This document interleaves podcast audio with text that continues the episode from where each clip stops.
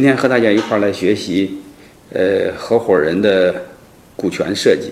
这个时代，大家慢慢已经意识到是合伙人的时代，就是合伙人这个时代已经来临啊。所以，合伙人时代已经来临，就我们就面临着我们对合伙人要有一个认识，要有一定的理解啊。我们先看第一个，就是为什么合伙人成为这个呃这个时代的这一个标志吧。嗯，算是除了互联网之外，合伙人这个提的越来越响亮啊。包括很多单位招聘，也不再招聘员工，要招聘合伙人啊。哎，说我们要分析为什么啊？嗯，合伙人这么重要？为什么重要的？第一个观点就是它成功率特高啊。你会发现这两年比较牛哄哄的企业、融到资的企业都是合伙人的企业，就是很少有没有合伙人的企业，就一个人创业的。呃，企业，你比如江湖上我们知道的优秀的企业都是合伙人的企业，包括阿里巴巴呀，包括新东方呀，包括小米呀，嗯，等等等等，没有不是合伙人的啊，这是第一点，我们常看到的。在另外，我想从另外一个角度来和大家一块来分析，就是合伙人为什么这么重要？合伙人成功率为什么高？我们表象上看合伙人这个呃成功率高，但我们要分析为什么啊？一旦分析为什么说，我们本能可能会认为，嗯，他投钱了，嗯，但是我们要分析投钱了为什么成功率比较高呢？你同样有一个本事的人，同样有本事的人，他没有投钱，他给你打工，那为什么你企业做的不如成为合伙人做得好？嗯，这就是为什么成为合伙人他的表现呀，他的奋斗程度啊，为什么和以前做经理人差别这么大？我们要分析为什么啊？我想谈的第一个观点就是钱在哪儿，心在哪儿。合伙人的第一个标志就是他不但在这干活，而且他还投了钱。啊，因为这个世界上最真实的是钱，其他不一定都真实。啊，所以你会发现，一旦他投了钱进来，他的心就进来了。嗯，所以这是最本质的。啊，其他的所有的嗯企业的愿景使命吧，啊，其实在金钱面前都是假的。我们先认识到钱在哪，心在哪啊！我想除此之外，还有一个更关键的。如果大家听过我讲干股激励那一部分，我专门会提到一个潜台词，就是我们先分析为什么合伙人成功率比较高，为什么越来越多的企业、越来越多的老板特希望自己身边有几个合伙人，有很多合伙人啊！我想除了这个。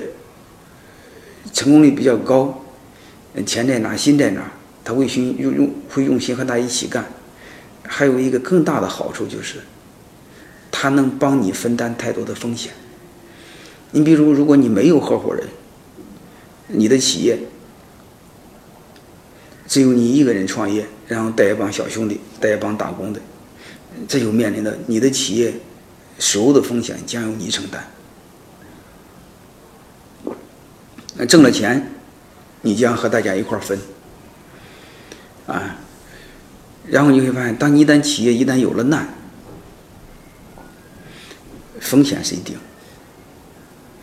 老板一个人顶，啊，我以前好像提过，就是老板一旦被逮起来，弟兄们都全跑了，而且他不会空着手跑，啊，但是问题就是，如果下边有一个弟兄们被逮起来了，老板一定会救。啊，所以你会发现这样分析起来，老板会显得很悲哀。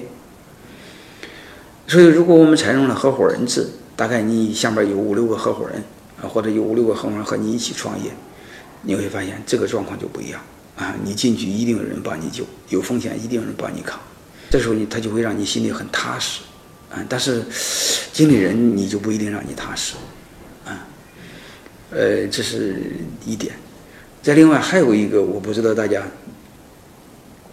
呃，注意没有？嗯，就是如果你要不是合伙人，你要请这帮能人能人进来，你要支付多大的成本？你要把它变成合伙人，也就是股东，你要支付多大的成本？其实合伙人还有一个最大的好处，嗯，不但新在企业，不但帮你分担风险，还有一个是什么？它降低你的用人成本。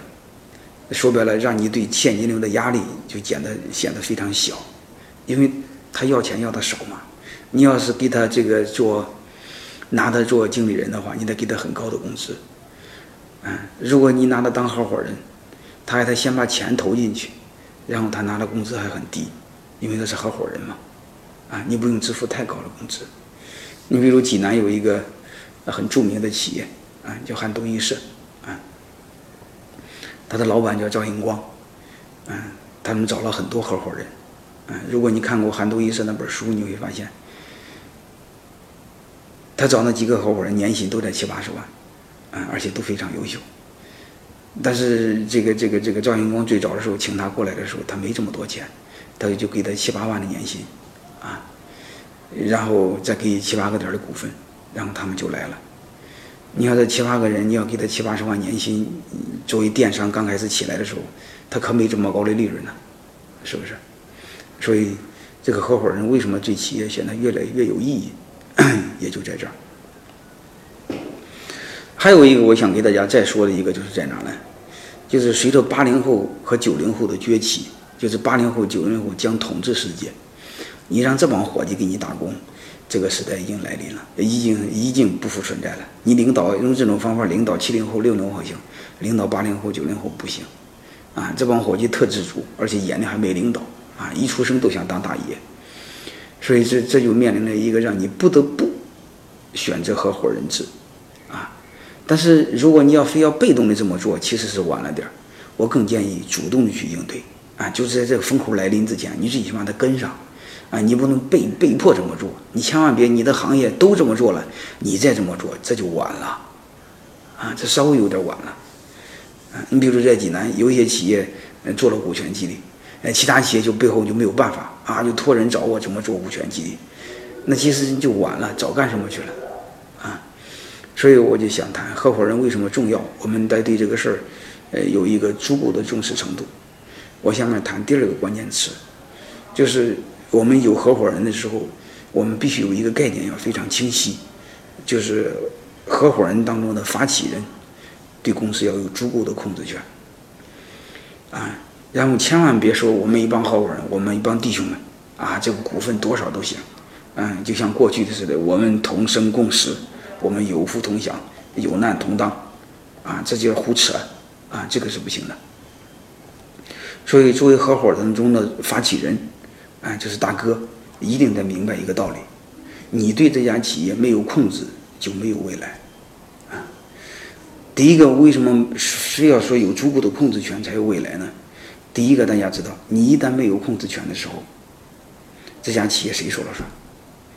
你一旦平分的时候，谁说了算？啊有可能是都说了不算。一旦面临吵架的时候，没有没有一个人有绝对的大股东的时候，谁来处理这个问题？啊，如果你们天天处在日常事务的争吵当中，弟兄们怎么才能看到未来？嗯，这样的话就是，即便下边有能人，他也会跑了。所以我们先明白一个事儿：有控制才有未来。啊，这个时候作为你们作为创始人，我认为。先别想这个，先别这么想。你这个都是弟兄们，我不好意思股份太多，股份太多是不是显得我很没良心啊？所以我不好意思啊。我建议你不要这么想，因为你首先带领弟兄们创业，一帮弟兄们跟着你吃饭，你首先要考虑到弟兄们的未来。你说弟兄们未来，我为什么要这么多？就考虑大家呢？当然了，因为第一个，你安全，这家公司才安全；这家公司安全，弟兄们才安全。因为企业的未来大部分寄托在你创始人身上，所以你先有控制权。啊，你一旦没有控制权，我跟你说一个很多经典的案例，啊，特别是国企啊，太著名我就不说了。一旦控制权被人家拿下来，说是总经理按兵不动，啊，总经理还留任，放心好了。过两三年，对方控制的控股你的企业一旦稳住你，很快先把总经理干掉，再后把把再把高管干掉。说白了就是你的一帮弟兄们什么都没有，所以说你创业时候道理也一样。我建议就是先考虑到呃控制权，控制权第一确保企业的安全，啊，就是任何的时候你不至于这么被动，啊，呃，这是第一点，啊，就是不管怎么着吧。你不会陷入各种纷争，然后吵吵架吵不出来，啊，你能解决很多关键的问题，这是第一个点。第二个呢，就是当你有控制的时候，你才有有有有有这种资本，有这种实力来制定游戏规则。你比如当大家说了算，都说了不算的时候，这家企业规则怎么办？谁来定规则？啊，你规则大家知道，规则的背后刚开始的时候是要靠权力来制定的，没有权力怎么制定规则？嗯，所以我们要明白一个概念：作为一个创始人，控制是第一位的。嗯，特别是和投资人在一块谈的时候，你也要占大股，你千万别指望投资人，嗯，指望一个土财主，嗯，这个将来之后会良心变好，把股份再还给你，基本没戏啊。所以这是今天晚上我给大家谈的第二个点，就是我们一定要关注控制，没有控制没有未来，啊，就是基本上你要有控股的地位。啊，你比如两个人以上，你这个至少要五十一的股份，啊，五十一还不行，两个人以上，两个人合伙的时候，你至少得六十的股份，啊。所以我们大家首先要关注控制，没有控制是没有未来，啊。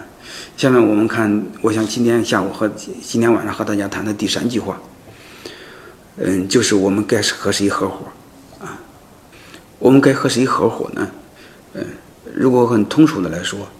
我们就和人合伙，和什么样的人？和能干的人，啊，有本事的人。那你说有本事的人和你优秀的员工、高管有什么区别呢？有区别，因为这种有本事的人和你一起创业，他必须得投钱，啊，才叫合伙人。你说这么有本事的人不愿意投钱，他就不能叫合伙人，啊。所以通过这个，大家明白，我在这给大家一个非常清晰的定义。啥叫合伙人？合伙人就是又出钱又出力的人，啊，你说是光出钱不出力，那是投资人；光出力不出钱，那是你的经理人；又出力又出钱，那是你的合伙人，啊，所以我们先搞清楚合伙人的概念，我们该和谁合伙？嗯，刚才是很通俗的说法，如果要这个。想更学术点说了，啥意思呢？哎，要和有创业能力的人，创业能力就有本事，共同理想，嗯，看好未来的人，就说白了，他在投钱。你说他不投钱，光说是合伙人，各位光说看好企业的未来，你信吗？对吧？他一点一毛钱都不愿意投，你信吗？然后他再找借口，他家里没钱，没钱，你信吗？有钱没钱只是借口，那你创业怎么有钱呢？啊，没钱只是对他这个事业不相信。啊，你不要听他嘴怎么说，你看他拿不拿钱是真的。啊，如果他真的热爱事业，发自内心的热爱事业，抵押房子他就会愿意拿钱。嗯，如果他不看好这个事业，他不想拿钱，光让你拿钱，他不是你的合伙人。啊，你心里要非常明白，你千万不要听他忽悠。所以这时候你保持理性的头脑，啊，所以该和谁合伙，我也给大家说清楚了。下面我讲今天的最重要的一个，两个人合伙股份怎么分？两个人合伙，我们常规的呢，就是特容易平分，就是五十对五十，要么五一对四十九，啊，这个是错的，啊，那为什么我们都会先这么分呢？因为这和中国的传统文化有关系。因为中国人和人之间相处啊，特容易讲兄弟情谊，一讲兄弟情谊，两杯酒一喝，这个肚皮一拍啊，哥俩好，见面分一半。这是这种江湖情谊做企业，它违背了客观的事实。各位，江湖情谊、江湖道义代替不了管理，所以一开始就种下了、埋下了祸根，这个不会让企业久远的，这个没有用的，我不建议在企业中太多的讲这些东西。如果不服气，你们看看在江湖上，你们天天在酒场上，你们有没有发现一个现象？啊，凡是满嘴仁义道德、满嘴讲仗义、讲孝道、满嘴拍桌子给你打保证啊，我不知道你留意，通常都是什么样的人？